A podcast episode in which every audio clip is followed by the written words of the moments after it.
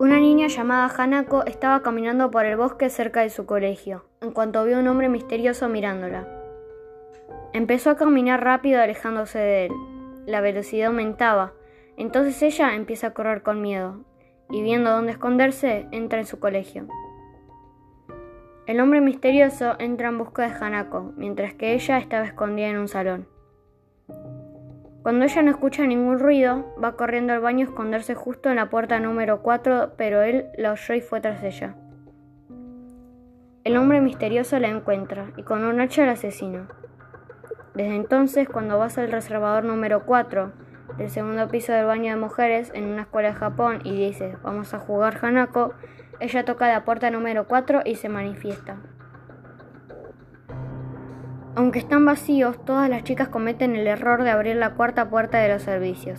A partir de ese momento, la chica que vaya al cuarto baño ya no está sola. Los fantasmales ojos de Hanako-san se clavan en ella.